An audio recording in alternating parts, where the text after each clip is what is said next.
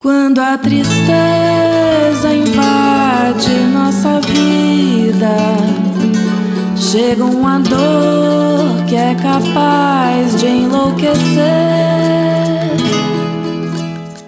Com a Covid, cerca de 300 mil bares e restaurantes fecharam no Brasil. Muitos para sempre, deixando milhões de empreendedores, funcionários e fornecedores numa situação difícil.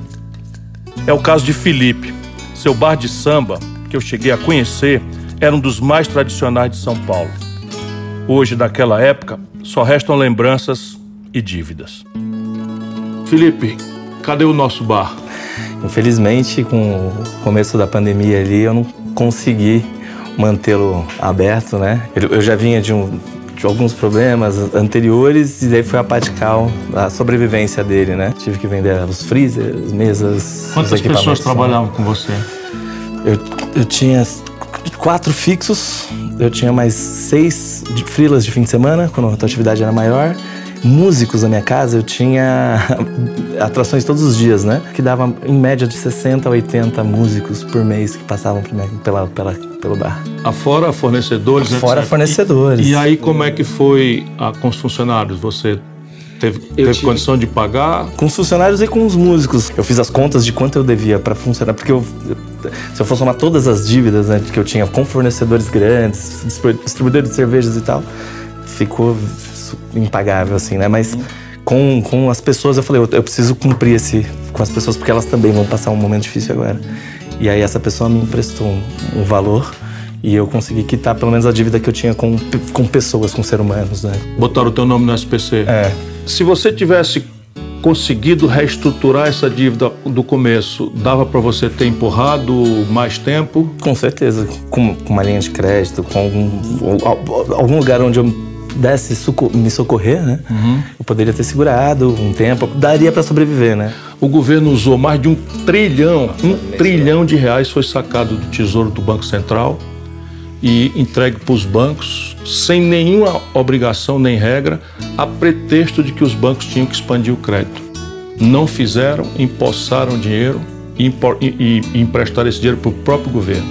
Resultado: milhões de pequenos empreendedores honrados, sérios como você, nessa dificuldade, e o lucro dos bancos está sendo o maior dos últimos muitos anos. É uma pancada, né? Da, não, sei, não sei nem se é na cabeça ou no coração, né? Porque assim como eu, eu por estar no comércio, eu conheço dezenas de histórias de outros bares que fecharam as suas portas, uhum. de outros comércios que tiveram que entregar seus pontos e que tiveram que se reinventar durante esse período porque não tiveram nenhum tipo de apoio, né? Meus pais, que você conheceu, também tinham comércio, também entregaram ponto. Também teus pais? Também. Ficamos os três sem, sem renda aí durante a pandemia.